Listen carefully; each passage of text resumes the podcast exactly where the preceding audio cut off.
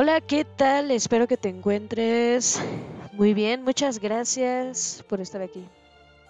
Hoy, dando continuidad a Historia del Diablo, un diablo desencantado. A partir del último tercio del siglo XVII, cada uno ve al diablo a su manera, bajo la forma que más le conviene. Desde luego, Satanás no ha perdido la partida a los ojos de todos, pues un gran heredero de los demonólogos continúa afirmando su omnipresencia angustiosa en este mundo y polemiza con sus adversarios cada vez más numerosos. Sin embargo, abandona el terreno de las prácticas sociales para refugiarse en los mitos y los símbolos, salvo en el Imperio Austriaco, en Polonia, en Hungría o ante el Tribunal Portugués de Coimbra regiones donde los procesos de brujería son todavía numerosos en el siglo XVIII. En Francia, un edicto firmado por Luis XIV y sus ministros Colbert y Louvois en julio de 1682 pone fin de manera ambigua a las persecuciones judiciales contra las brujas. La definición de una supuesta magia contiene implícitamente la negación del pacto satánico y del aquelarre, sin expresarlo claramente, y en el texto ratifica la pena de muerte solamente en los casos de sacrilegio o uso de venenos. En cuanto al resto de los adivinos, los magos y los hechiceros descritos como maestros de la ilusión, merecen a lo sumo el destierro. Al menos este documento tuvo el mérito de imponer una nueva actitud a los miembros de otros parlamentos, así como a los jueces subalternos a menudo reticentes porque siempre creían en la realidad de la intervención diabólica en este mundo y en el peligro extremo representado por la secta demoníaca. Poco antes, en 1667, John Milton había dictado su Paradise Lost o Paraíso Perdido, una vasta epopeya bíblica que ponía en escena a un Lucifer tradicional y sin embargo ya diferente, que se resistía al yugo de un dios autoritario y proclamaba su rebeldía. Más vale reinar en el infierno que servir al cielo. También es necesario abstenerse de definir con demasiada precisión dos bandos que estaban totalmente enfrentados, los tradicionalistas, los innovadores con respecto a la realidad de la presencia maléfica. Nadia Minerva identifica más exactamente a los extremistas y a los moderados de ambos bandos. La fragmentación de la imagen diabólica es evidente, como si se hubiera adaptado a los numerosos medios sociales diferentes y conservando, según el caso, la totalidad o parte de la herencia aterradora, o por lo contrario, de la visión razonada, entre la divinidad distante, pero al menos benevolente, evocada por esta última y el Dios terrible inmanente, que levanta su brazo vengador sobre los pecadores, existen numerosas posibilidades, sin olvidar el vacío del universo para los ateos. De la misma manera, el diablo se reconoce con muchos nombres, príncipe de las tinieblas, parte sombría del ser, duende malicioso, demonio hediondo de pies hendidos. Algunos lo definen elocuentemente llamándolo maestro de los engaños y de la metamorfosis, pero en el fondo el maligno jamás existe sin el hombre que lo piensa, y por lo tanto es este último quien le asigna formas cambiantes. A partir de 1640, la principal innovación registrada en este dominio la construyeron los procesos tan diversos como caóticos de la interiorización del concepto demoníaco. Hasta ese momento, la definición concreta masivamente dominante, basada en las representaciones horripilantes eh, transmitidas por las historias trágicas que afirmaban la presencia real multiforme de Satanás en la naturaleza, se limitaba a una sola variante entre otras, siempre poderosa. En el siglo XVIII, esa imagen en lo sucesivo comenzó a debilitarse constantemente. A la inversa se multiplicaron las miradas interiores en busca de una parte inquietante del entendimiento humano, a fin de explicar el mal y el error, sin imponer en discusión la benignidad del Creador, a lo sumo acusándolo de indiferencia. Esta introspección inicial dirige a los interrogantes existenciales hacia la conciencia o la razón y contribuye a vaciar el universo de una constelación de signos que ya no tienen valor si Dios y el diablo no actúan permanentemente en él. Además, la medicina y las ciencias han jugado un rol fundamental al polarizar la atención sobre los misterios del cuerpo, su anatomía, su fisiología, la articulación de la sangre. El dominio del demonio ha perdido gran parte de su soberbia con el reemplazo de la teoría de los humores por nuevas ideas. El desacoplamiento resultante entre microcosmos corporal y macrocosmos universal hace perder la posibilidad de imaginar lo sobrenatural como un nexo obligatorio entre ambos. El mundo lleno de almas, saturado de fuerzas y de símbolos, se vacía repentinamente para los científicos. Solo los poetas y los literatos conservan un apego a estos universos de signos abiertos, a la ensoñación y a los fantasmas. Y al hacer esto levantan a menudo una barrera contra el racionalismo militante, limitando el peligro de una verdadera introspección vertiginosa, demasiado reveladora de cosas que el sujeto no necesariamente desea conocer de sí mismo. No por eso mm, hay que desdeñar la parte del diablo, que a menudo había llegado a ser demasiado humana. Entonces comprendía lo que hoy llamamos la representación imaginaria cultural, literaria y artística, superficial y onírica, por contraste con la terrible eh, panoplia de la representación imaginaria social constituida por la creencia de la realidad del aquelarre que había desencantado la gran casa de brujas. En otras palabras, el mito demoníaco había perdido su carácter siniestro y ya no fomentaba la conducta persecutoria, causa de numerosas muertes en la hoguera. Al principio en Europa Occidental y luego poco a poco en el eh, conjunto del continente. El fenómeno estaba directamente relacionado con la extensión progresiva de una esfera intelectual que lentamente adquirió autonomía en relación con los poderes políticos y religiosos. En Francia, este espacio público, un lugar importante de intercambios simbólicos entre los miembros de diversos grupos sociales superiores, surgió precisamente bajo el reinado de Luis XIII y no en el siglo XVIII como lo suponía Jürgen Habermas. Hacia 1660 existía un público lector mundano de 8 a 10 mil personas de las cuales aproximadamente 3.000 eran parisenses. Este público frecuentador de los salones donde se discutían las ideas nuevas comprendía una cantidad importante de nobles, clérigos, burgueses, eh, ricos o medianos, sin olvidar a las mujeres de espíritu o las preciosas que no siempre eran ridículas. Era este público el que dictaba las modas literarias, pero precisamente desde 1640 abandonó el género de la historia trágica, como se ha señalado. Al parecer el crepúsculo del diablo comenzó tempranamente en este espacio público, donde evolucionaban notablemente los magistrados del Parlamento de París, que en la misma época habían llegado a ser muy dubitativos frente a las acusaciones de la brujería, siempre numerosas en las eh, jurisdicciones subalternas. Sin embargo, la estrechez de este medio, en contraste con el universo inmenso de la cultura oral, o incluso de los aficionados a la literatura popular saturada de prodigios, permite comprender la lenta declinación de la imagen del demonio aterrador. También había otro público involucrado en estas transformaciones, los 60.000 alumnos de los colegios y los 50.000 espectadores de los teatros parisenses.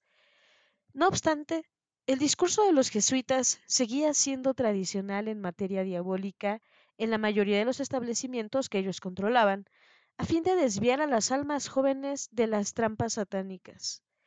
A falta de precisiones suficientes, era importante manejar con prudencia la idea de un retroceso del demonio. Algunas decenas de miles de personas a lo sumo podrían verse afectadas, junto con unos 20.000 francesas que se inclinan más o menos del lado de las tradiciones en cuanto a la presencia real y constante de Satanás en este mundo. El movimiento poco a poco ganó terreno con la extensión progresiva de esta esfera pública. El edicto de 1682 todavía reflejaba una situación ambigua, pero consolidaba evidentemente la posición de aquellos que dudaban. Los salones, las academias y los periódicos se intensificaron eh, con discusiones intelectuales y científicas. El hombre honesto, capaz de dominar su cuerpo y sus pulsiones, y el cortesano educado en los buenos modales que exigía la etiqueta, también fueron menos sensibles que sus ancestros al temor que inspiraba el demonio. El autocontrol tenía por consecuencia tranquilizar un poco al individuo acerca del orden del mundo eh, regido por leyes divinas representadas en la tierra por el lugarteniente del Creador, el Rey Absoluto. El periodo del barroco cedía lugar al clasicismo y la tensión religiosa de la contrarreforma militante se relajaba, o más bien se refugiaba en sectores periféricos de la sociedad francesa, representados por la cabala de los devotos, los eh, jansenistas o los partidarios del antiguismo militante. No es posible pensar que la imagen dada por el rey Sol de control absoluto del poder se reflejaba además en la representación que podía hacer de Dios en Francia. Al ser esta más trascendental, implicada en consecuencia del retroceso de la inmanencia diabólica, estrechamente relacionada con el Dios severo que vigila muy de cerca la menor acción humana. Los cristianos convencidos, deseosos de promover una religión menos angustiante, hicieron mucho más que los escépticos para debilitar la imagen del príncipe de las tinieblas. En las Provincias Unidas, el teólogo Baltasar Becker, discípulo de Descartes, produjo una obra en contra de la existencia del diablo. El mundo encantado o el examen de los sentimientos comunes que conciernen a los espíritus, su naturaleza, su poder, su administración y sus operaciones. Esta enorme suma teológica publicada en 1691, eh, cuya edición francesa de 1694 consta de cuatro volúmenes, relata numerosos casos de creencias mágicas o demoníacos en un país considerado ejemplar en materia de modernidad religiosa y tolerancia. El autor afirma de entrada su ambición. Restablezco la gloria del poder y de la sabiduría de este soberano Señor del mundo, Dios, aun cuando se le hayan quitado para combatirla con el diablo. Destierro del universo a esta criatura abominable para encadenarla en el infierno. Consciente de ofrecer un flanco para las críticas virulentas de impiedad, refuta por anticipado. No hay nadie en el mundo con que esté más alejado de todo sentimiento de ateísmo, ni que esté más convencido de la divinidad sagrada eh, escritura, ni que tenga más disposición de rendir a Dios el culto y el respeto que le es debido que aquellos que como yo se oponen al sentimiento común que se tiene del poder y de la virtud del diablo. Becker no niega completamente la existencia del demonio, pero lo remite a un universo infernal, intemporal, del cual no puede salir, lo cual recuerda la opinión de Descartes sobre su realidad como un principio sin posibilidad de acción concreta en el mundo. Lo que parecerá más sorprendente es lo poco que tengo en cuenta al diablo y el escaso poder que le atribuyo, pues las cosas han llegado tan lejos eh, en este sentido que es casi una cuestión de piedad atribuir al diablo una cantidad de efectos milagrosos y que se tenga por temerarios e impíos a aquellos que no pueden creer que haya hecho todo lo que millares de testigos afirman que hizo. De modo que hoy es un acto de piedad acompañar al temor de Dios con el temor al diablo. Si uno llega a contradecir esta opinión, enseguida pasa por un ateo, aunque solo sea culpable del crimen de no creer que allí hay dos cosas, una buena y la otra mala. Semejante discurso provocó un escándalo. Su autor fue privado de su ministerio parroquial en 1692. Sin embargo, ganó la estima de los filósofos, sobre todo de Voltaire, feliz de dedicar a este gran enemigo del infierno eterno y del diablo un artículo donde concluyó con un tono sarcástico que si Baltasar Becker se hubiera limitado a bajarle los humos al diablo, habría sido muy bien recibido, pero cuando un cura pretende aniquilar al diablo, pierde su parroquia. Aún antes de la afirmación de las grandes ideas de la Ilustración, el demonio se podía encontrar reducido a un concepto bajo la pluma de autores que proclamaban su fe cristiana. Las Provincias Unidas en Inglaterra, famosas por su tolerancia religiosa a fines del siglo XVII, fueron un terreno fértil, no exento de las reacciones violentas de los partidarios del diablo encarnado, como se observa a propósito de Becker. De Inglaterra provino una historia del diablo debida a la pluma prolífica de Daniel Defoe, traducida al francés en 1729, fue publicada en Ámsterdam, lejos de los censores vigilantes en el reino de Luis XV. Nacido en una familia presbiteriana, el célebre autor de Robinson Crusoe, 1719, y de Moll Flanders, 1722. Tenía fama de haber sido uno de los primeros en oír la voz de la mediana burguesía, sobre todo de Complete English Tradesman. Defoe era un moralista contradictorio al dogmatismo y a la intolerancia que describió de manera despiadada eh, The Shortest White with the Dissenters, así como en sus obras de ficción, Robinson Crusoe contiene una prueba del rol de la providencia que sostiene al héroe impidiéndole perder las esperanzas. Su historia del diablo, por otra parte, se, desarrolla en un tono ligero, sin excesos, eh, pero sin negar la existencia del príncipe de las tinieblas. El primer tomo lo describe después de su expulsión celestial, el segundo está consagrado a su conducta hasta el presente. Dofo lo, declara sin embagues, eh, sometido a Dios. Es un creyente, pues en efecto teme a Dios. Evoca un dragón rojo, el fiscal de los hermanos, el enemigo, eh, Satanás, Belial, Belcebú, Mamón, el ángel de luz, el ángel del abismo, el príncipe de las tinieblas, el espíritu impuro, el espíritu inmundo, el espíritu embustero, el tentador de la hija del alba.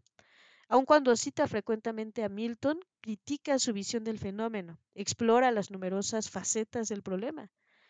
Por ejemplo, la forma preferida que adopta Satanás, la del macho cabrío. Una extensa discusión sobre su pie hendido no le impide concluir que sería más apropiado clasificarlo entre los gatos. Finalmente, de la obra se extraen dos lecciones importantes. Una de ellas, en la línea directa de los argumentos de Becker, consiste en definir un poder muy limitado del demonio sobre el hombre, pues él no sabría ni impedir ni acelerar nuestra, eh, nuestra condenación. La idea resultaba en una filosofía religiosa más serena, en las antípodas de la culpabilización de los pecadores, generada por el temor a los suplicios infernales después de la muerte. No encuentro nada más ridículo al infierno y a los tormentos que el diablo que hace padecer a las almas. La segunda gran afirmación es que en realidad el maligno actúa en el seno mismo del espíritu humano.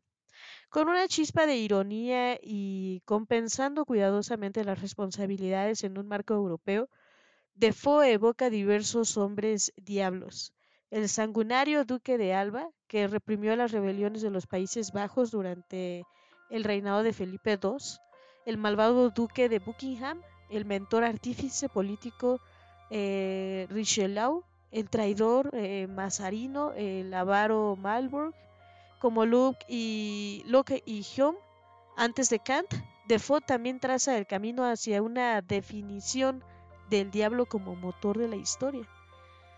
En todo caso, su lección transmitía a la mediana burguesía inglesa es la de temer a los grandes hombres maléficos más que a un infierno descrito de manera ridícula por sus partidarios. Por otra parte, en el siglo XVIII, algunos teólogos experimentaron una crisis de conciencia.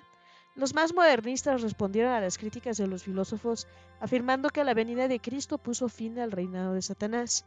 Algunos salieron por la tangente explicando como ya se había hecho antes, y jamás se, se olvidaría en lo sucesivo que la habilidad suprema del diablo es la de persuadirnos de que no existe. Otros se cuestionaron un poco sus certidumbres y trataron de permanecer fieles a la tradición sin adaptarse completamente eh, de la evolución de las ideas que les parecía eh, inevitable.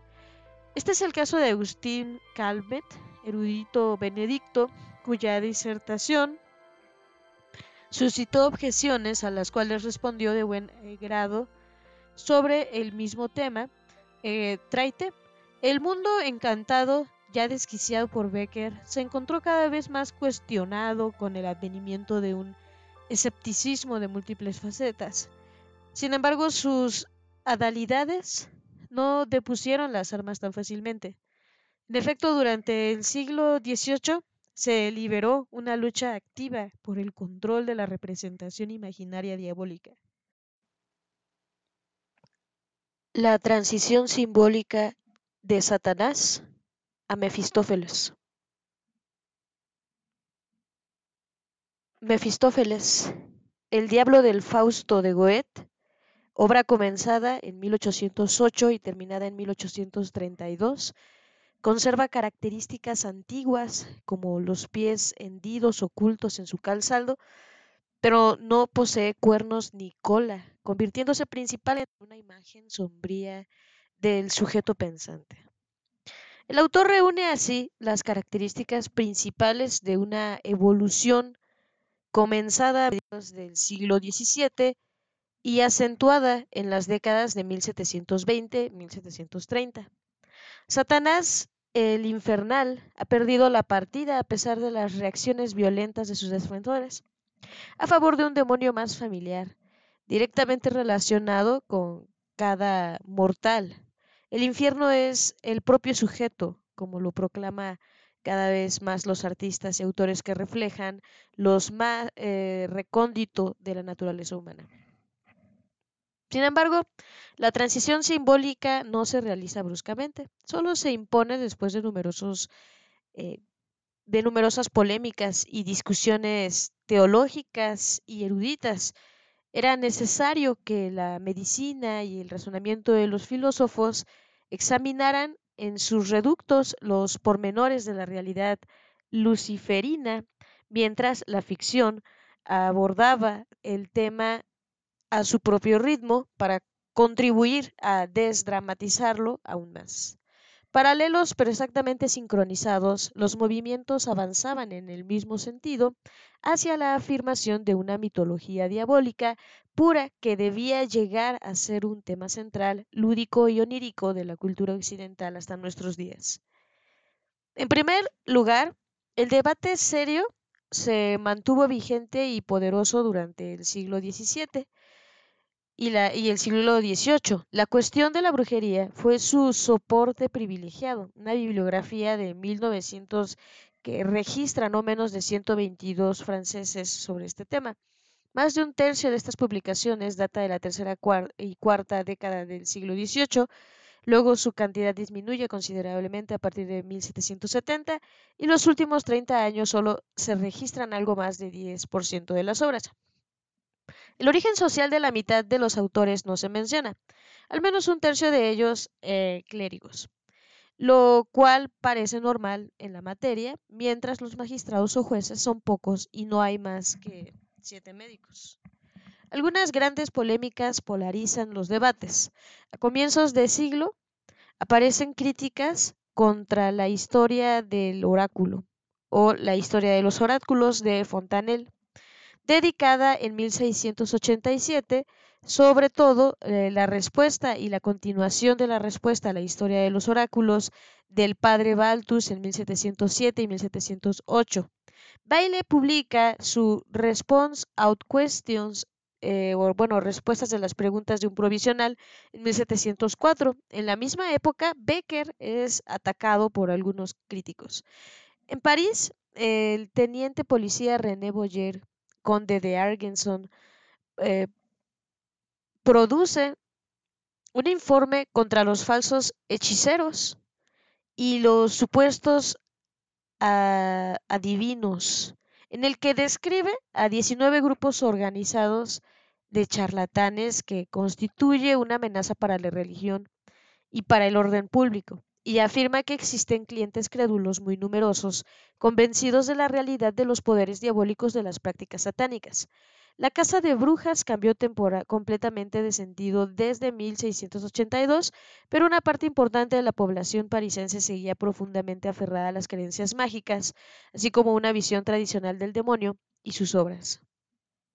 La detención de Salpetrieri entre 1778 y 1710 de 27 mujeres acusadas de haber practicado la adivinación y la brujería, abusando de la credulidad pública también muestra que a las autoridades les preocupaba frenar un fenómeno importante. Este contingente ocupa la segunda posición sobre un poco más de 300 mujeres encerradas en ese hospital prisión después de 136 eh, de la vida o prostitutas, pero mucho antes de 17 ladronas. Si bien cuatro de ellas salen antes de un año, otras nueve permanecen recluidas más de dos años y Dos de ellas entre 6 y 10 años, desconociéndose la duración de la reclusión de las restantes. El conde Argeson sigue el proceso muy de cerca con una curiosidad particular, así como no confiará realmente en la razón que había conducido a discriminalizar la brujería desde 1682. Buen servidor de la ley parece temer más que un peligro de subversión del orden público, como si la sombra del diablo no hubiera desaparecido completamente. La primera década del siglo XVIII está marcada en Francia por una intensificación de la polémica con respecto de los poderes del demonio. El monopolio ejercido hasta ese momento por el pensamiento teológico se derrumbó bajo las embestidas conjuntas de hombres venidos de diferentes horizontes.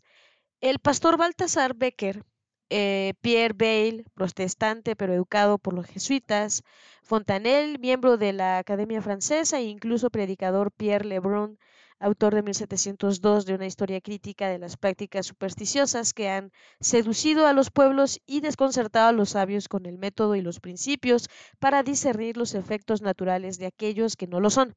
La Academia de Ciencias aprueba la última obra por recomendación de Fontanelle y de Malbranche, además del Journal Savants en 1702. Comenta favorablemente el enfoque de Lebrun, deplorando que miles de personas todos los días crean eh, haber visto lo que en realidad no han visto. La crisis de la conciencia europea nacida a finales del siglo XVII se amplió en un mundo científico. La disputa de los antiguos y los modernos se intensifica tanto en este dominio como en el campo literario. Los partidarios de la demonología tradicional reaccionan violentamente no solo como críticas virulentas hacia las ideas nuevas, sino también reeditando obras que tienen influencia sobre el público. De esta manera, a comienzos del siglo XVIII, reaparece con renovado vigor eh, Jean-Baptiste con el trato de las supersticiones que data de 1679 y circulan nuevamente las historias trágicas de Rosette, justo cuando el género había caído en desgracia hace más de medio siglo. El final del reino de Luis XIV se puede considerar como la época del primer gran vuelco de la imagen diabólica hacia una esfera onírica. Entonces, solo una minoría intelectual estaba realmente interesada en el fenómeno. Esta minoría enfrentaba a los demonólogos que todavía estaban en el candelero, apoyados a la vez en las tradiciones cristianas, en la perenidad de las creencias mágicas populares y en cierta ambigüedad de las autoridades sensibles a la actitud del conde de Argerson en París.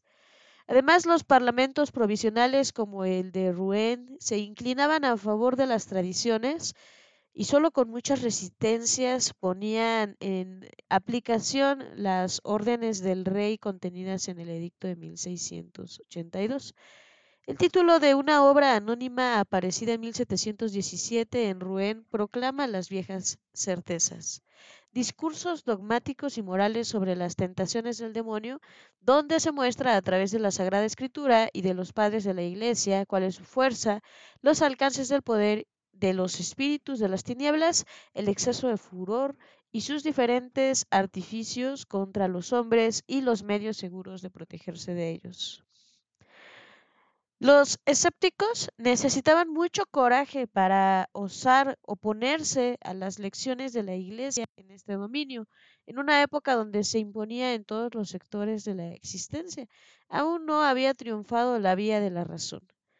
El diablo todavía inspiraba miedo en la mayoría de la gente, pues su imagen obsesiva seguía apareciendo en los sermones, el catecismo, el arte religioso, los colegios, no obstante, se insinúa un comienzo de desmatrización a través del humor o de la ironía que contienen las obras literarias y artísticas.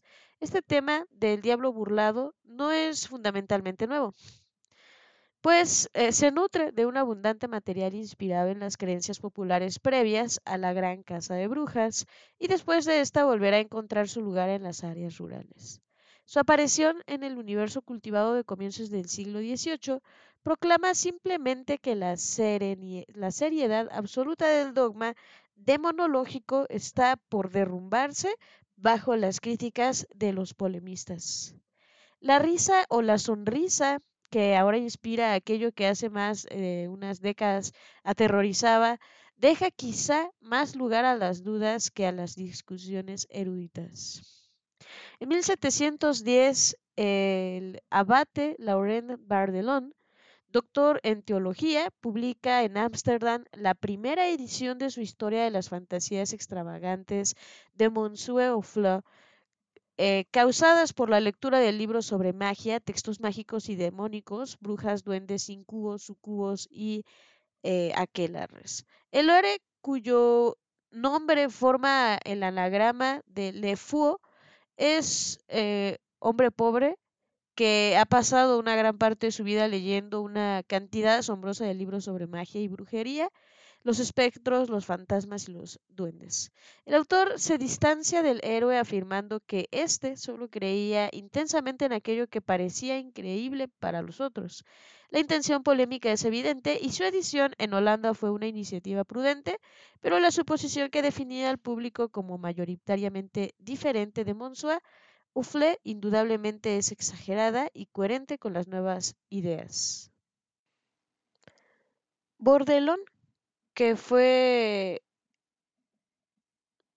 capellán de Saunestaque en París, no podía ignorar que en 1710 su causa todavía estaba lejos de imponerse.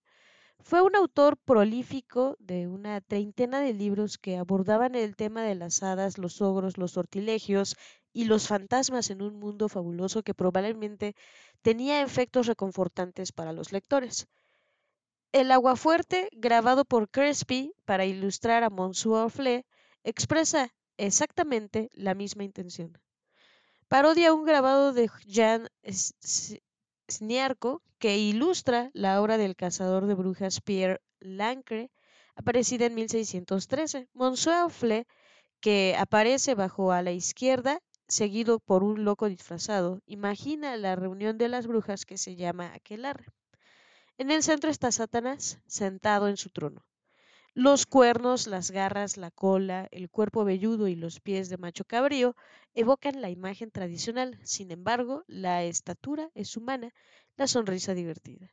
Los brujos y las brujas están vestidos y las mujeres llevan casi todos tocados a la moda.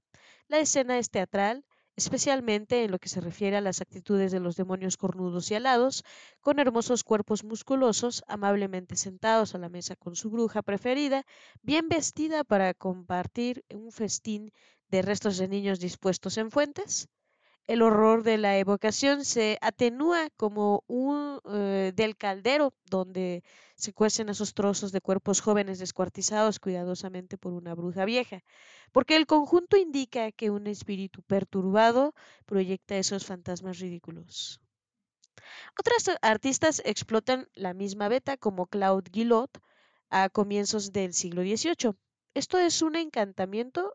¿Es una ilusión? se preguntaba el escenógrafo de este aquelarre que mezcla los géneros. Dos cuerpos sometidos al suplicio se encuentran rodeados de símbolos diabólicos, tratados de un modo irónico o paródico, los demonios parecen ser máscaras de una escena teatral, en particular de Satanás, eh, el de Satanás el cornudo, trepado sobre una escalera y el personaje espantoso, más que humano, con su cornamenta de ciervo, ciervo que monta sobre un enorme asno con barba demoníaca. A su izquierda una mujer guapa, un poco regordeta, ricamente ataviada y montada sobre un pequeño esqueleto de equino, en cuyo cráneo se apoya una lechuza con las alas desplegadas, se vuelve hacia él. Este contraste burlesco no se acentúa con la posible alusión al viejo tema del cónyuge cornudo, pues el marido engañado en el que hacen pensar los eh, servidos todavía es el objeto de una cabalgata sobre el asno que expresa, su infortunio a los ojos de todos. No lejos de la pareja, un pequeño demonio sentado, reconocible solamente por sus pequeñas pezuñas y por sus cuernos cortos, se mira con satisfacción en un espejo más grande que él. En el centro, la muerte vela sobre el mundo, pero tiene un aspecto extraño de una especie de momia inca apoyada sobre sus dos piernas cruzadas y enteramente envuelta en una tela cuyas dos puntas se unen sobre la cabeza, dejando ver al espectador solamente su rostro descarnado. Ambiguo, desencantado, semejante diablo casi no inspira miedo. El conde Kailos siguió más tarde la lección de Gilot para realizar un homenaje al diablo francamente impertinente, desprovisto de todo horror. Los cuerpos desnudos de los adeptos asumen posturas familiares exageradamente sometidas. Uno de ellos se inclina para besar el trasero de un gran macho cabrío que da vuelta a la cabeza tanto como puede, en una postura sin elegancia ni majestad, para observar el besuqueo anal. Un gato que arquea el lomo en primer plano resulta más familiar que inquietante.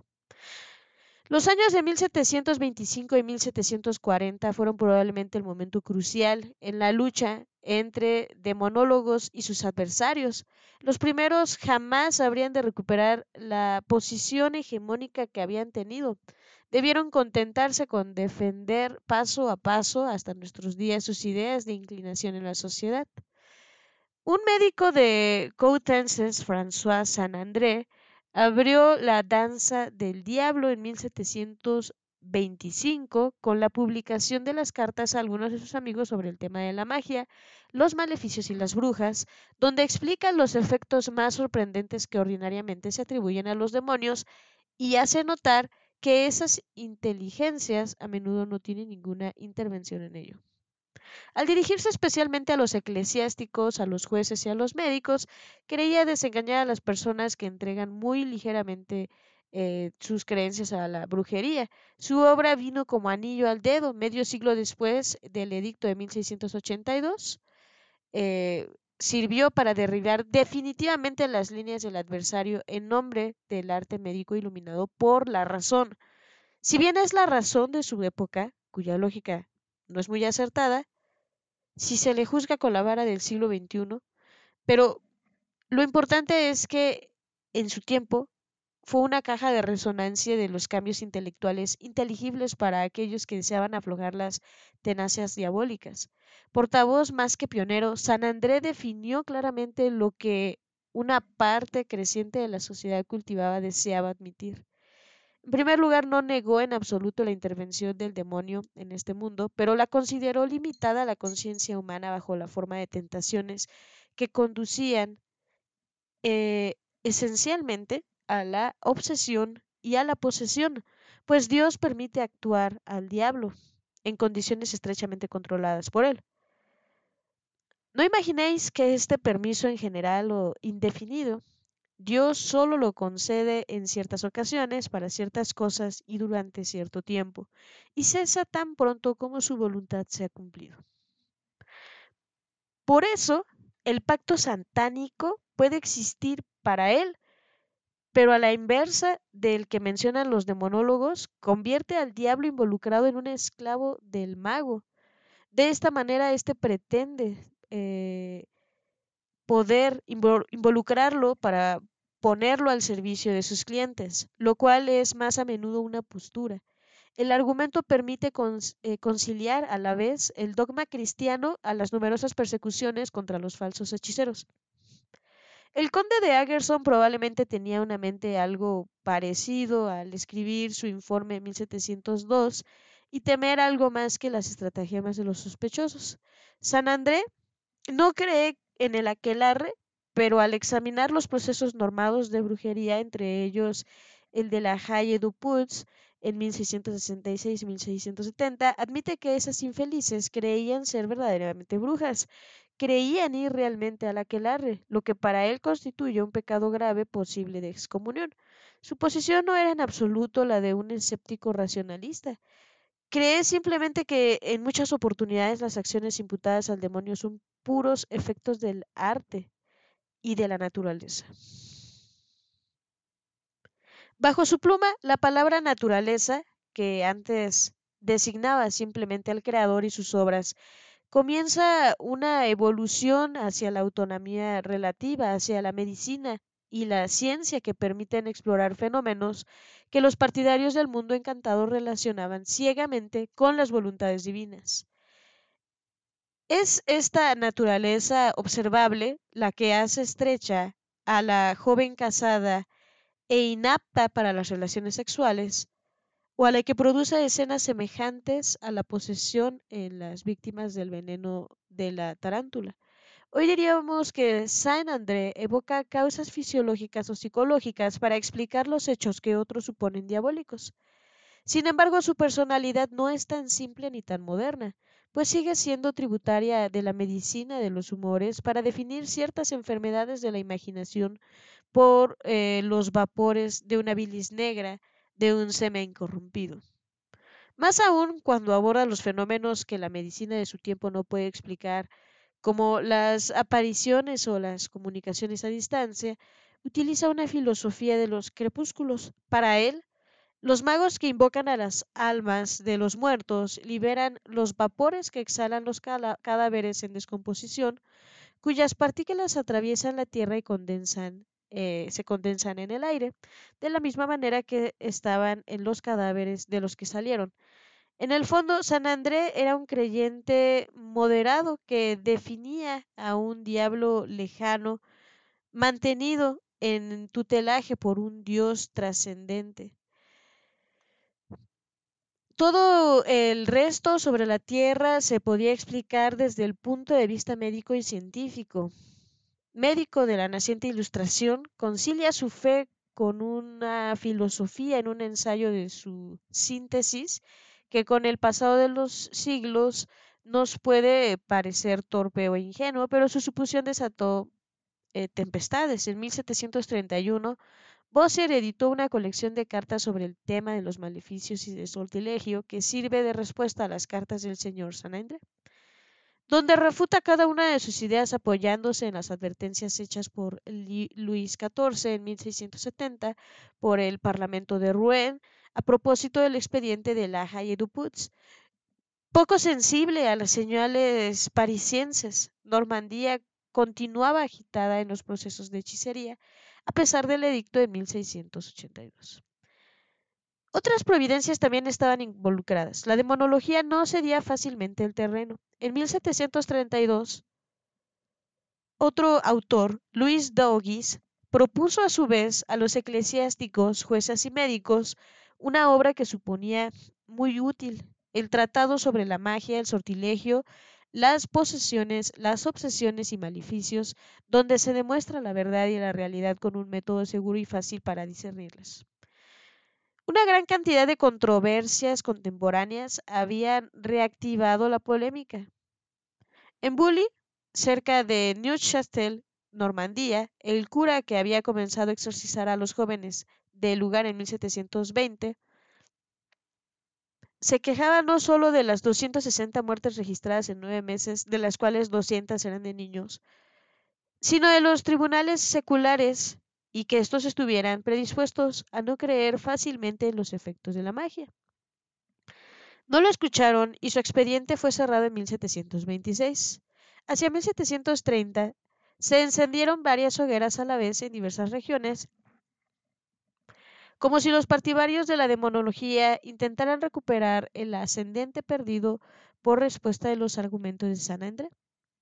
En Landas, en la diócesis de Bayeux, las eh, castellanas del lugar, las señoritas, mostraron todos los signos de una posesión demoníaca.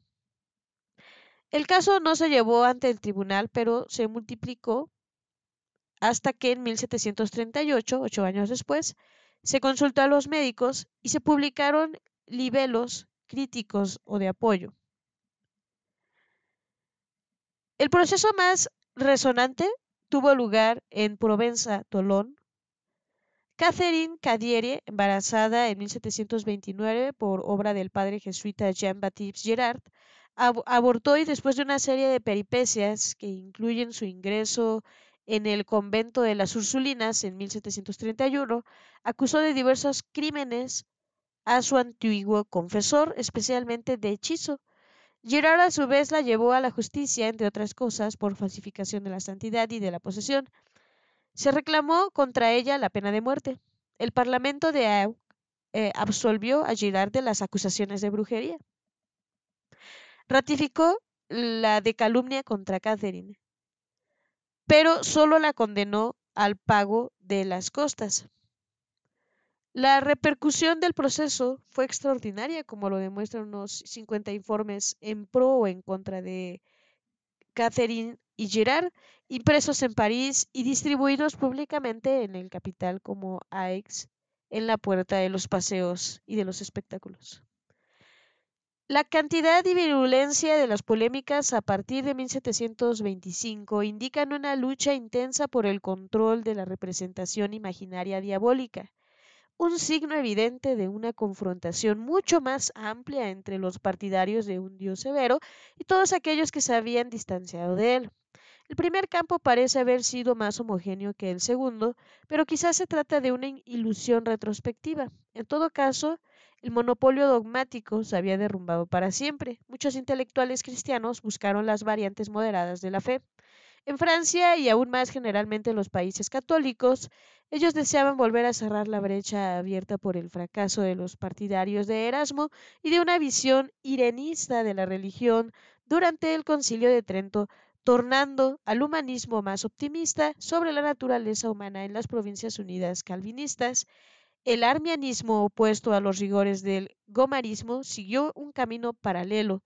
Sin embargo, no se había regulado nada definitivamente, pues las teologías del miedo seguían vigentes. Otras polémicas lo demuestran durante la segunda mitad del siglo XVIII. A pesar del triunfo de las ideas nuevas y de la lucha de los filósofos contra las supersticiones, a partir de 1746, Agustín Calment Escribe numerosas obras consagradas a las apariciones de los ángeles, demonios, espectros y vampiros. En 1764, el abate Hervieux de Lavoisier publicó un voluminoso tratado de los milagros en el cual se examina el aliento de la y, y los medios de distinguirlos de los prodigios del infierno, dos, sus fines, el análisis tres, de la representación imaginaria y cultural 1767 no es una de una tarea defensa fácil. del Tratado de los Milagros contra el el que fanatismo. concierne a las masas La disminución de la cantidad de publicaciones, sobre todo a partir de 1780, por la falta de una documentación escrita abundante producida eh, por los muestra finalmente que el combate La información había indirecta de aportada por espíritu. los Sin embargo, testimonios el o las demonio no había provenientes de las observaciones exteriores. Refugiado en un espacio literario, pero esperaba un día Probablemente la documentación judicial es la más rica de todas. cristiana. Si se logra extraer lo que revela el medio estudiado, distinguiéndolo de los puntos de vista proyectados por los autores del escrito, que conducen los procedimientos y los registran. La disminución de los procesos de brujería en el siglo XVIII, después del edicto de 1682, limita la información, pero las creencias a veces son accesibles en otro tipo de procesos. Aún así, es necesario resignarse a conocer mejor las representaciones mentales de las élites sociales que las del pueblo. Desde luego, esa curiosidad se puede satisfacer con un análisis de la expresión deliberada de los conceptos relativos a un tema dado, así como de la polémica entre los defensores y los adversarios de la demonología. Pero con esto se ocurre el riesgo de tomar por una verdad global lo que estaba definido como tal durante las confrontaciones, de las que no poseemos la totalidad de las claves de interpretación. El hecho de afirmar su veracidad no es en modo alguno una prueba de ausencia de duplicidad, particularmente en el campo eminentemente apasionado de la religión en el siglo de los filósofos. La cautela indispensable para evitar persecuciones o simplemente dificultades importantes pudo conducir a tal o cual autor a vigilar ciertas cosas o negar su adhesión a nociones a las cuales quizá no otorgaba tanta importancia en sus escritos. Saint André era verdaderamente un buen católico o se sentía más o menos obligado a decirlo porque ejercía su oficio en Conteuns, una región muy fiel a la imagen tradicional del diablo y de las brujas donde su obra había causado un escándalo, nada permite dilucidarlo. Del mismo modo, la suposición de Wu según el cual Jane Bodin había escrito su terrible manual de caza de brujas publicado en 1580 para hacer pensar que él creía en eso, no deja de inquietar, pues es imposible verificarlo o negarlo. Por lo tanto, la prudencia exige examinar el mismo problema desde diferentes ángulos cuando eso es posible. Las polémicas en torno a la veracidad de los poderes del diablo permiten comprender la importancia relativa del problema. Con dos épocas de auge hacia 1700 y 1710 y 1725, 1740 y un resurgimiento alrededor de 1750 seguidas de una declinación neta en el último tercio del siglo. Pero el tema interesaba a las personas cultas más allá de estos enfrentamientos. ¿El demonio ocupaba o no un lugar importante en la representación imaginaria más común? Si bien sigue siendo imposible sondear las almas y los corazones eh, de nuestros ancestros, se puede intentar una evaluación aproximada a través de la asimilación de las obras y la frecuencia del vocabulario empleado por los autores. Daniel Mornet ha descubierto en las bibliotecas privadas francesas de los años de 1750 a 1780 una cantidad extraordinaria de libros consagrados a la magia y las ciencias ocultas, y ha deducido un poco precipitadamente que los nobles, los abogados y los médicos involucrados creían en el diablo. Max Melliner ha intentado replicar que esta abundancia no prueba en absoluto una convicción, pues se puede interpretar tanto como un signo de inquietud en vías de extinción, sin olvidar la adquisición posible de obras que no eran leídas por su propietario o las estrategias de adquisición o de herencia que complican el problema. Una base de datos textuales francesa permite precisar las cosas. Fran Nex. Esta base agrupa un archivo algo menos de 3.000 textos literarios escogidos en función de la frecuencia con que aparecen en las grandes bibliotecas, cuya mayor parte sirvió para la redacción de un diccionario. Los géneros representados en orden decreciente son la novela, el teatro, la poesía, las memorias, la correspondencia, los relatos de viaje, los libelos, el arte de la oratoria, los tratados y ensayos representativos de las ciencias o de las técnicas. El conjunto se ha consultado para el periodo 1700-1800 en busca de conceptos relacionados con la brujería y con Satanás.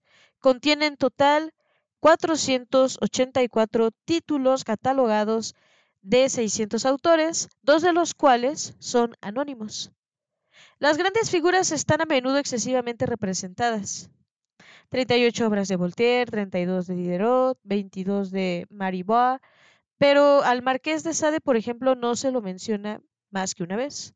Por lo tanto, se valoriza a los clásicos, mientras que se pasa por alto a los autores de la literatura de divulgación, a los autores de libelos y a los pobres diablos de la bohemia literaria.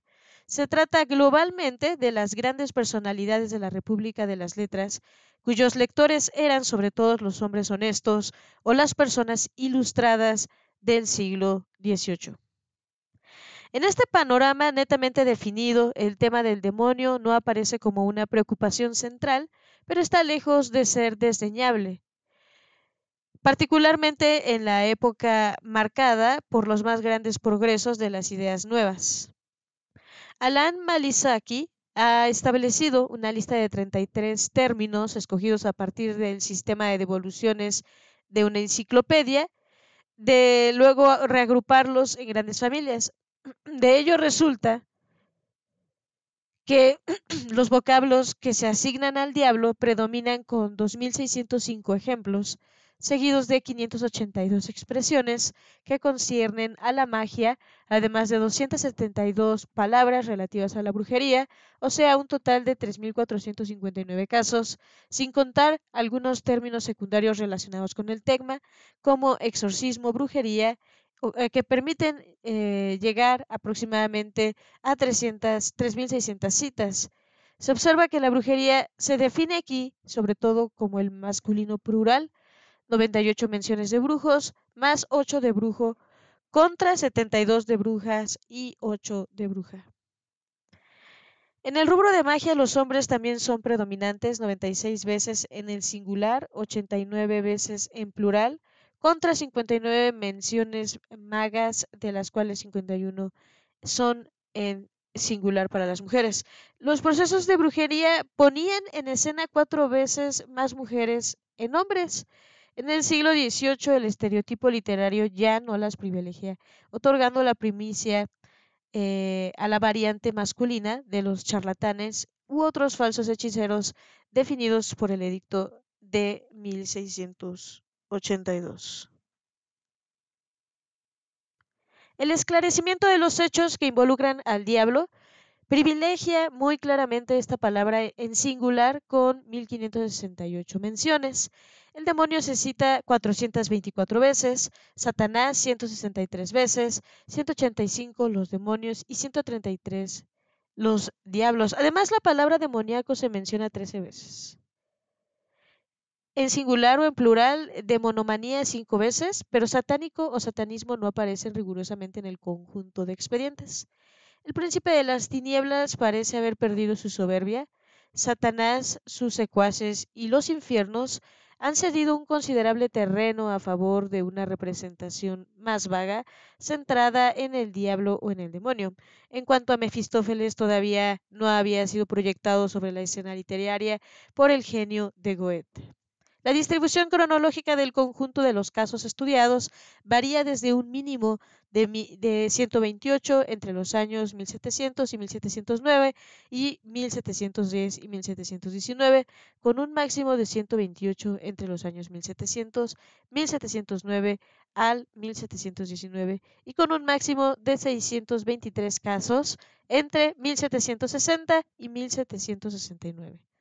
Si se tiene en cuenta la cantidad de títulos diferentes conservados en la base de datos para cada decenio, el periodo que más se destaca es el que va de 1720 a 1729, con 429 casos presentes en 21 de los 27 libros de la secuencia además de un total de 488 casos en 43 de los 55 libros registrados desde 1730 hasta 1739.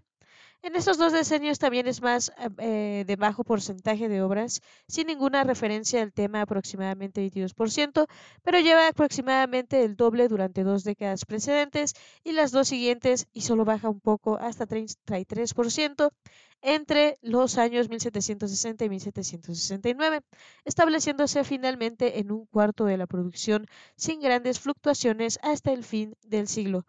Por lo tanto, la evocación literaria del diablo es más intensa desde 1720 hasta 1739 y la época de las grandes polémicas demonológicas de las cartas de Saint-André del proceso de Cederet en Tolón. ¿Acaso las discusiones apasionadas y los procesos contribuyeron a trivializar el asunto y hacerlo entrar más claramente en el orden del relato de la ficción?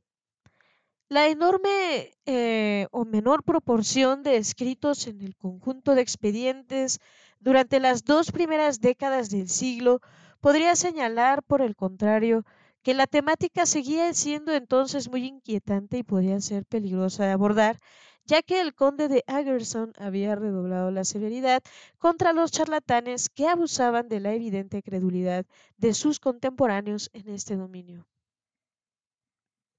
Después de una declinación en la década de 1740, 248 menciones en 30 libros, aunque otros 22 no hacen ninguna, la temática recupera terreno para culminar en 623 citas en 49 de los 73 libros catalogados de 1760 a 1769.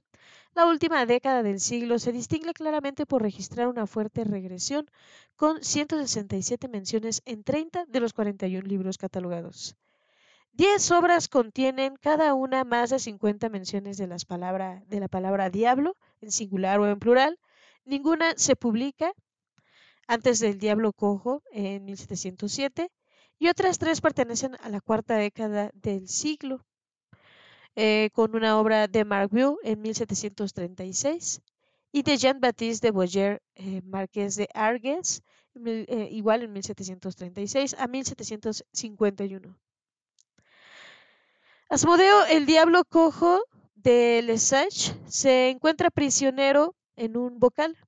Liberado por un estudiante, Dom Cleofas, lo lleva consigo por los aires sobre Madrid y lo levanta por los techos para hacerle ver lo que sucede en el interior de las casas eh, antes de casarlo convenientemente en agradecimiento.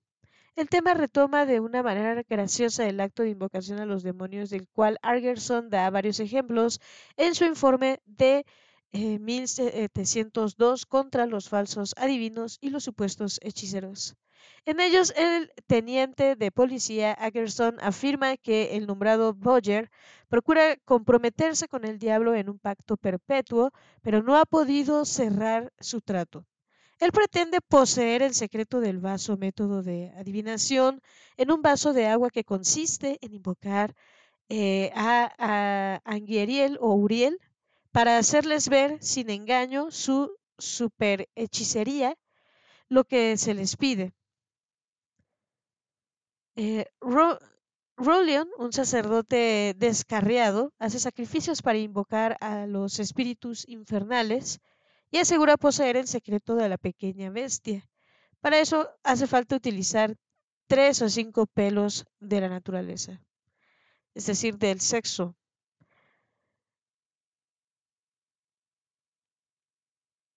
de una yegua que no haya sido jamás penetrada, arrancarlos de tres tirones pronunciando ciertas palabras luego ponerlos en una maceta de barro llena de agua de, fuente, cubierta con una tapa de barro y depositada en una habitación donde nadie penetre durante nueve días. Al cabo de ese lapso se entra en la habitación pronunciando palabras misteriosas a la hora exacta en que se había depositado la maceta. Allí se encuentra una pequeña bestia en forma de oruga o de gusano, así como de pájaro, y a veces esta pequeña bestia tiene el llanto de un niño. Con cuidado de no tocarla, se le pasa a una seda roja bajo el vientre para colocarla en una caja llena de afrecho. Después de 24 horas, es necesario depositar en la caja una moneda de plata y acostarse con ella durante dos horas para encontrar al cabo de unos eh, tres minutos el doble de la plata depositada a condición de no exigir más de eh, 12 luises de oros eh, pues la virtud de la pequeña bestia no va más lejos. Estas prácticas son en principio independientes de la creencia en la realidad de los poderes de los hechiceros, pero hay una deuda perceptible en el conde Agerson como en la redacción del edicto de 1682. El diablo no está detrás de todo eso, la adivinación por medio del vaso de agua apela al diablo, nacida por generación espontánea, bajo la invocación de un sacerdote criminal, a fin de producir un modesto tesoro. La pequeña bestia pertenece implícitamente a su reino, pues no puede haber un milagro divino en dominios tan dudosos. En el fondo, los pactos diabólicos no debían existir, puesto que la ley lo afirmaba, pero había tantas personas que creían en ellos que Agerson trató insistentemente de demostrar que se equivocaban. En 1707, el diablo eh, cojo de la Sech había desdramatizado eh, este problema siempre obsesivo en París como en otras partes. Abre el camino a un mundo maravilloso que se separa lentamente de lo diabólico. Un demonio encerrado en un bocal prefigura la imagen literaria del duende en la botella, del genio en la lámpara mágica. Liberado por un humano, se pone a su servicio, aun cuando siempre es capaz de jugarle malas pasadas, en lugar de encadenarlo al infierno mediante un pacto aterrador. En los dos casos, el poder sobrenatural traduce una visión de, intervención de fuerzas invisibles, benéficas o malignas en este mundo. Sin embargo, la variante inaugurada por la SESH adjudica la primicia al hombre, una gran novedad en relación con el siglo y medio precedente. Pero una golondrina no hace verano. El primer cuarto del siglo XVIII es un periodo de transición entre las dos visiones el conde de Hamilton 1646-1720, un partidario de los Estuardo, a quienes ha seguido en su exilio en Francia, retoma una última vez el estereotipo inquietante de la bruja dañina en la historia de Floer de Epin, un cuento publicado en 1720. El texto menciona 45 veces la palabra bruja, o sea, más de la mitad del total del conjunto de escritos del periodo, ya que ningún libro supera las cuatro menciones. La bruja dentuda pertenece, pretende que su hijo monstruoso se case con la hija de su hermana, una maga honesta, y proyecta otro matrimonio entre ella misma y el pretendiente de su sobrina. El autor pone en escena un enfrentamiento de las fuerzas del bien y del mal, sin una alusión directa al diablo ni a ningún pacto satánico, pero tampoco sin hacer referencia a la noción de embuste. La ficción se basa en un conflicto entre los dos polos opuestos de un poder mágico considerado como real. La bruja es horrible, terrible, fea, cruel, inhumana, insinuante y aduladora, según el vocabulario empleado, dentuda y maldita, infernal y eterna, pero los tres últimos adjetivos no sugieren una relación implícita con el demonio.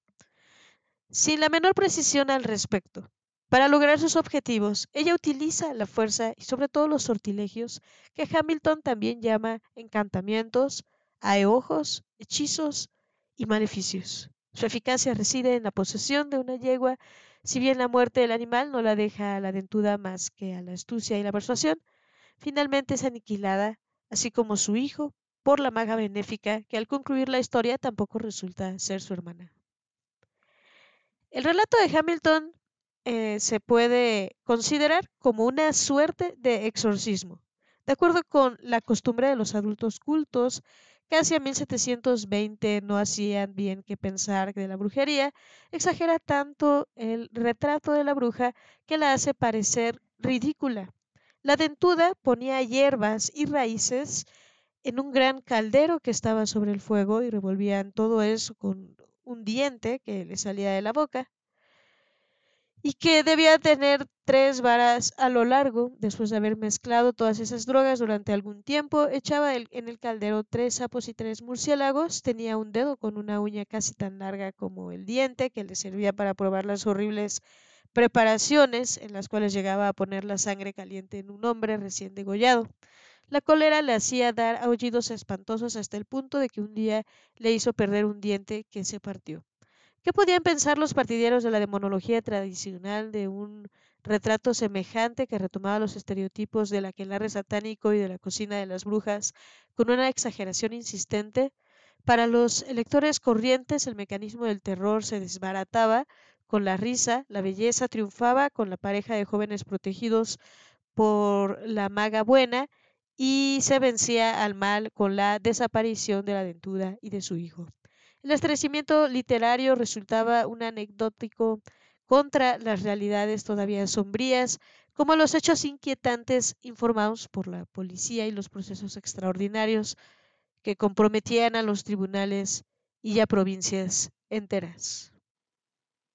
Desde 1720 la causa parece haberse extendido al dominio de la gran literatura, cuando los libros de divulgación o los almanaques continúan mm, transmitiendo imágenes más angustiosas de la magia o de las intervenciones sobrenaturales. El estilo inaugurado por Hamilton reaparece en algunas obras, sobre todo bajo la pluma de Jacques Cassot. Eh, la bruja de las Millet eh, es una hada maligna. Él lucha contra su bondadosa colega Lisette. Ella puede pedirle al demonio cabalgar ahorcada si lo desea. La peligrosa Basage, que profesa el culto a Mahomet, trata de atraer mediante hechizos al héroe al interior de su palacio sin siquiera haber firmado un pacto satánico. Si bien Voltaire la evoca en La princesa de Babilonia en 1768, donde el demonio aparece bajo la forma de un gran pájaro dorado, considera que la brujería no es más que una fábula, lo cual no le impide definir malignamente a Thérèse Lavoisier, la compañera de Jean-Jacques Rousseau, como una bruja infernal y horrible. El concepto de brujería se aparta a la vez de las acusaciones precisas de los demonólogos y de las que consideraban falsos a los adivinos que la habían reemplazado oficialmente en 1682, como la imagen del diablo, la de la bruja, había adquirido una especie de autonomía en el universo de la literatura transformando esencialmente el campo de la ficción. Si bien conservaba una connotación negativa, incluso peyorativa, la temática se trivializó a connotación negativa, eh, incluso eh, despojada de su poder inquietante por la ligereza del tono, la ironía o la exageración a la manera de Hamilton.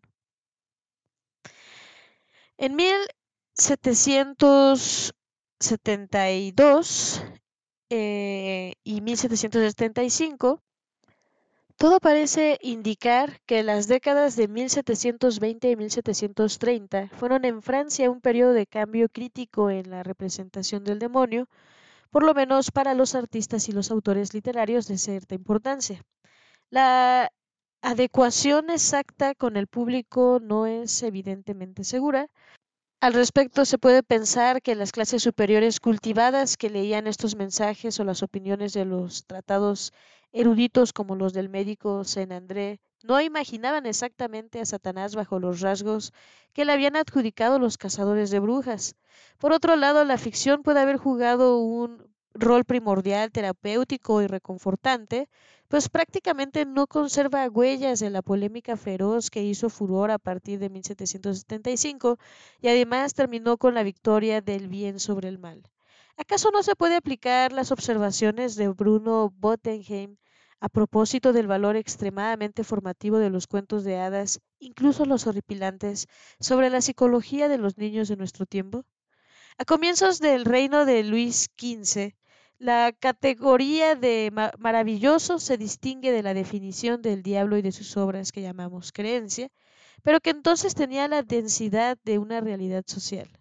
Algunas décadas antes todavía se habían quemado brujas en nombre de un peligro diabólico bien concreto. La obsesión seguía profundamente arraigado tanto en los estratos populares como entre las élites. También el cuento escrito por Hamilton, a pesar de sus exageraciones, o quizá a causa de ellas, podía tener un efecto tranquilizador al permitir dirimir la cuestión sobre el plano onírico de la conciencia individual, aun cuando muchos dudaban en tomar partido ante la virulencia de los intercambios polémicos y las pruebas, pruebas reunidas por los defensores de la demonología durante los procesos resonantes. La representación imaginaria demoníaca siempre llenaba el espacio social y dominaba el universo religioso. Este tema complejo, sin verse obligado a asumir públicamente una posición, el diablo se convierte en filósofo en estas obras.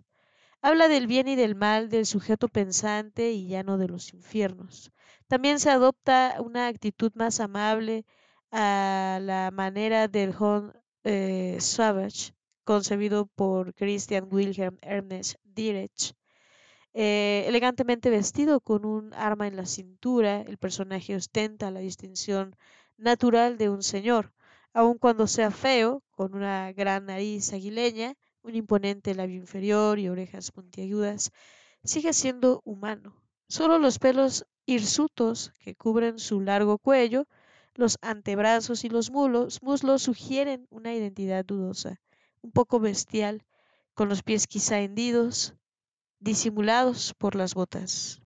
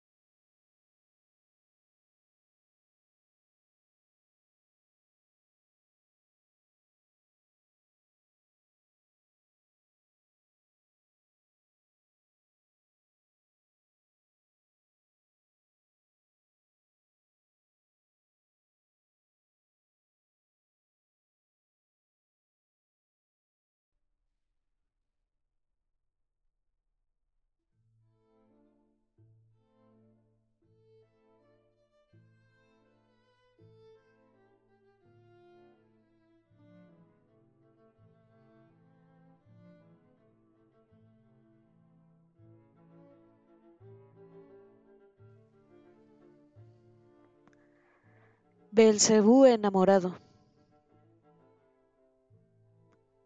Había que dar un paso más para insertar al demonio en un género literario que un día se convertiría en fantástico. Eso no significa que las creencias en el diablo se hayan incorporado totalmente al dominio de la ficción. En otros actores siguen vigentes y en acción. Particularmente en el ámbito de la religión y de la educación. Pero los dos dominios se van diferenciando cada vez más netamente, no sin intercambios recíprocos, como si en lo sucesivo fuera posible oponer una esfera puramente onírica, la de la literatura y el arte, a un universo de creencias arraigadas capaces de inducir directamente actitudes y comportamientos. En realidad las dos formaciones culturales dependen de la representación imaginaria colectiva, pero una se define deliberadamente como tal, mientras que los defensores de la otra suponen que la creencia se impone eficazmente sobre lo real. Los segundos creen, mientras que los primeros saben que imaginan. En 1772, el Diablo de Jacques Cassot muestra una transición ambigua del dominio de la creencia al de la representación imaginaria. La polémica demonológica se había apaciguado desde la década de 1760 en un clima intelectual cada vez más marcado por la ilustración filosófica, sensible a los temas sobrenaturales en las obras precedentes. Casot produjo entonces aquello que algunos consideran el primer cuento fantástico de la literatura francesa. El autor desarrolla el tema tradicional del engaño diabólico. Belcebú se burla de Álvaro, un joven español curioso y despreocupado, presentándose bajo formas diversas, entre ellas la de la bella Biondetta. La novedad esencial reside en el hecho de que el maligno cae en su propia trampa al enamorarse de su víctima. La obra ha sido interpretada de muchas maneras. Desde Girard de Nerval en 1845, que vio en ella una transposición de las teorías esotéricas en un relato imaginario, Max Milner no la considera una obra moral ni un relato fantástico, sino un cuento simbólico, mientras que Joseph Adriano hace del escritor un precursor de la ficción gótica. Sin duda el libro ha sido considerado dentro del género del relato fantástico, nacido verdaderamente en Francia en la década de 1830, cuando se publicó una traducción de las obras de Hoffman en 20 volúmenes. Además, Casote era comprensible en su época. Había leído de la demonia y tratado publicado por Jean Bodin en 1580, así como algunos libros de Baltasar Becker, libros que mencionan explícitamente al, al final de su texto por ejemplo, por boca de un venerable doctor encargado de extraer la lección de la aventura extraordinaria de Álvaro. Parece posible que también haya utilizado un escrito del abate Pierre eh, de Montafaucon de Villars titulado Las conversaciones del eh, conde de Gobalis sobre las ciencias secretas, publicado en 1670 algunos años antes de la muerte trágica de Villars, el libro ataca la sociedad secreta de Rosa Cruz, lo cual fue motivo de un escándalo. La aventura relatada por Cazotte se relaciona con diversas tradiciones. Las historias trágicas, sobre todo la de Rosette o Camus, ya utilizaban el tema de la seducción demoníaca. Los procesos de brujería referían las supuestas relaciones sexuales entre brujas y demonios con todos los detalles exigidos por los jueces, pero la obra muestra su profunda originalidad en la manera como el autor multiplica las ambigüedades. Desde el principio, el demonio elige apariencias poco corrientes, aparece bajo la forma de una cabeza de camello, es un simple deseo de evitar los clichés habituales del macho cabrío o las serpientes, Después el maligno se transforma en un perro, pero no en un mastín negro y poderoso como se podría esperar. El objeto del narrador se aclara cuando aparece finalmente Biondetta, que va a desplegar con el héroe una estrategia para seducirlo mejor. El camello y el perro no son más que símbolos de una obediencia aparente, más aún de una sumisión de un diablo o de un ser humano que finalmente lo ha seducido cuando intentaba engañarlo, pues Belcebú se enamora perdidamente. Casote deja entrever en todo el relato una gran duda. ¿Realmente ha tenido lugar el acto sexual entre el sucubo y el hombre o no es más que un resultado de la imaginación de este último? Al menos esa es la impresión dejada por la versión final de 1776, ya que inicialmente se había previsto otro final. Cuando comprende que esta obsesión eh, y es, eh, está obsesionado Álvaro, arranca un botón del vestido de Biondetta y conjura al demonio.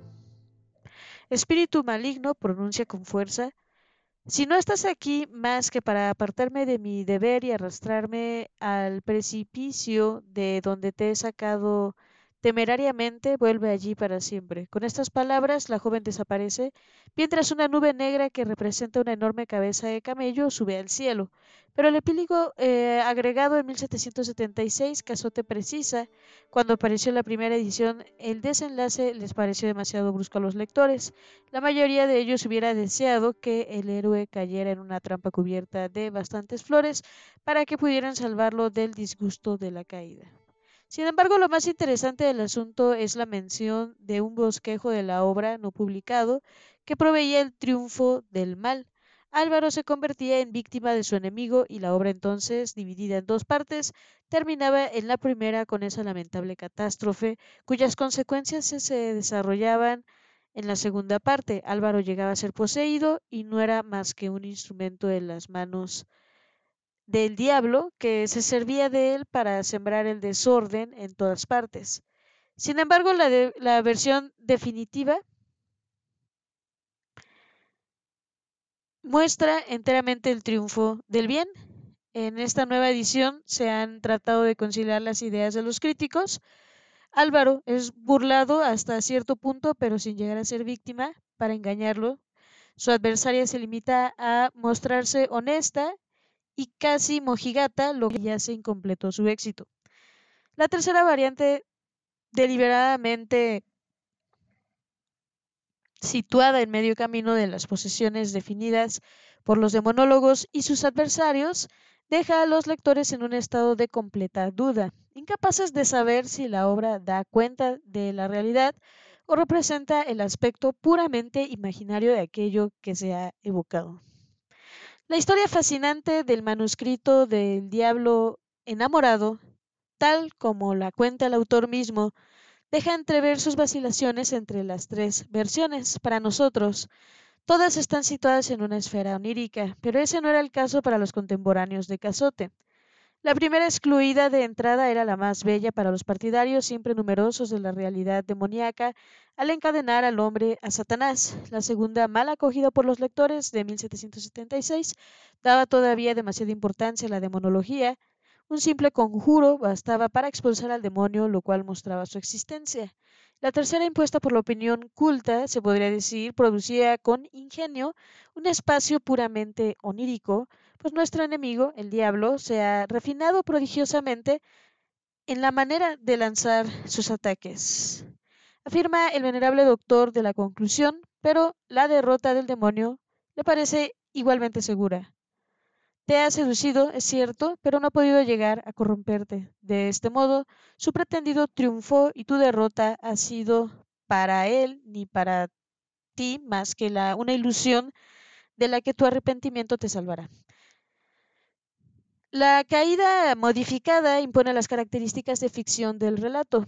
Es el escritor y ya no Belcebú sometido por el hombre, quien en lo sucesivo ocupa el lugar del príncipe de la ambigüedad. Para otro, otro héroe literario, el conde de, de Gabalís, los diablos solo son espíritus elementales, gnomos, salamandras, ondinas y silfides, a quienes los padres de la iglesia dotaron sin razón de rasgos maléficos. Casote quizás no leyó a Villars, pero conocía perfectamente esas ideas. En un capítulo de la novela de la caballería de Oliver, cuenta la extraña historia de Eugerrand, hechizado por el hada ave Estriline, frotando con una pomada maravillosa. Engerrand llega a la Aquelarre, allí se encuentra con el soberano de los genios maléficos, rodeado de todos sus secuaces, pero el demonio está enojado con Estriline, que le parece demasiado independiente y envía de vuelta a Engerrand con un secreto que le permite transformar, transformar al hada y a sus seguidoras en lo que realmente son, arpías repulsivas, con las alas de murciélago. Desengañado al ver que pierde su poder, el buen Satanás le ha confiado un secreto antes de su partida. Dice, verás, a pesar de que de lo que se dice que no siempre hago el mal, a cambio de eso solo le pide que lo trate con consideración cuando escriba lo que ha visto. Una simple estrategia del autor, o más bien una manera de tratar al maligno como una ilusión bajo los rasgos de un monarca desafiado por las brujas y obligado a recurrir a estratagemas para vengarse, encadenando al espíritu de un narrador para seguir existiendo. Si bien Cazote conoce perfectamente las ideas de Becker sobre la incapacidad de los demonios para intervenir en los asuntos humanos, Evita afirmarlo de manera perentoria y prefiere dejarlo en la duda y hacer soñar al lector. En la visión final del Diablo enamorado, logra manejar magníficamente el equívoco hasta el final, una clave de lo que llegará a ser el género fantástico en la literatura. En realidad, su intención no era crear un género, pues no veía las cosas de esa manera, sino limitar el papel del maligno en su universo cultural, haciendo con ese propósito un guiño al público al cual se dirige, un aspecto que sigue siendo problemático e indudablemente alejado en las afirmaciones sobre la omnipotencia de Belcebú, pero todavía marcado por la duda para sus contemporáneos cultos, a menudo apasionados por el esoterismo y ocultismo. Si se juzga por el contenido de sus bibliotecas, Actuar sobre la frontera entre lo onírico puro y lo imaginario saturado de referencias aterradoras era sin duda la única vía posible para conciliar las diferentes opiniones. De esta manera, Jacques Cazotte se dirige a la vez a los espíritus elevados que ya casi no creen en el diablo, aquellos que desearían dudar de su existencia sin que eso les impida temerle incluso a los más crédulos en la materia. Todos pueden interpretar este cuento equívoco a su manera. Y todos recibirán con más o menos fuerza la elección del sometimiento del demonio a las voluntades humanas. Satanás ha entrado en la botella, diablo altivo o diablejo en lo sucesivo deberá obedecer más que ordenar. Sus astucias se reúnen en un alma alegórica donde los principios están en conflicto con las pasiones. El alma es el campo de batalla. A la espera de la ola rompiente romántica iniciada en 1830 por Charles Nodir, quien en otra parte había conocido a Cazotte, muerto en 1792. Lo sobrenatural poco a poco deja de estar prioritariamente relacionado con la explicación del mundo dada por las religiones, conservada durante mucho tiempo en el campo religioso y moral. La imagen aterradora del diablo pierde su poder en la representación literaria, donde se transmuta en fantasmas, en ilusiones, en miedos sin consecuencias sociales graves, a diferencia de los tiempos de las hogueras de brujería. Descarnado, este demonio imaginario se instala en el espacio artístico y literario que lentamente adquirirá un carácter más lúdico. Desde fines del siglo XVIII, este sector cultural obtiene gradualmente su autonomía desbaratando el monopolio de los teólogos guardianes del dogma. Empieza a flotar como una nube onírica sobre los espíritus cultivados para ayudarlos a liberarse de las tiranías de una visión religiosa propiamente trágica de la existencia humana. Lo fantástico en ruta hacia lo maravilloso establece una distancia entre el ser y el mundo, entre la persona y las creencias, produciendo un universo de ensueño donde todo es posible, muy diferente al de la vida real. En Valieri, en 1792, Jean-Pierre Florain hace contar una historia de aparecidos a la heroína, quien afirma haber muerto de amor y después de haber sido resucitada por su amante, el autor lo constata sin dar la menor explicación. William Beckford hace su propia escrito, que va a ser traducida al francés, publicada también en 1786, en donde describe el pacto con el diablo y un descenso a los infiernos, intercalando escenas de humor en el relato, por ejemplo, una secuencia donde las mujeres del harén embaucan a un eunuco negro. El autor polaco Jan Potocki termina en 1814 y 1815 poco antes de suicidarse. El manuscrito encontrado en Zaragoza, una suerte de novela negra integrada por relatos saturados de ocultismo y erotismo. Nodier se inspira en él para un cuento publicado en 1822, eh, Aventuras eh, de Thibaut. En Inglaterra, Anne Radcliffe desarrolla el género de la novela negra. Castillos misteriosos, fantasmas y esqueletos aparecen en las páginas de un género muy imitado en Francia, del cual Montaigne Summers realizará un imponente catálogo de más de 600 páginas a la bibliografía gótica. En 1816, los exiliares del diablo de Ernest Theodor Amadeus Hoffmann, publicados en alemán, se inspiran en Cazotte. Verdadero inventor del cuento fantástico, este último también es autor, al final de su existencia, de una pieza muy breve, eh, Mon Songe de la Nuit du Somadi Odiamashi de Van La Saint-Jean, 1791.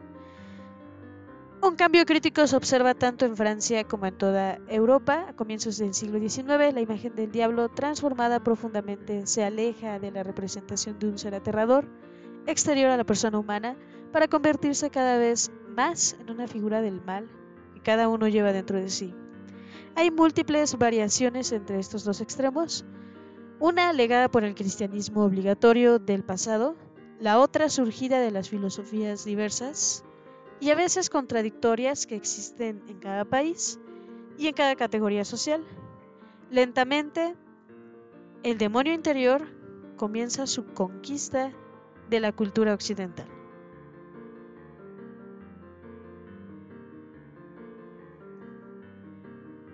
Y bien, hasta aquí nos vamos a quedar por esta ocasión. Te agradezco muchísimo haberte quedado hasta el final. Agradezco también que disculpes mi mala pronunciación para el francés y otros idiomas. Espero que tengas una excelente noche, día, mañana. Nos escuchamos. Hasta la próxima.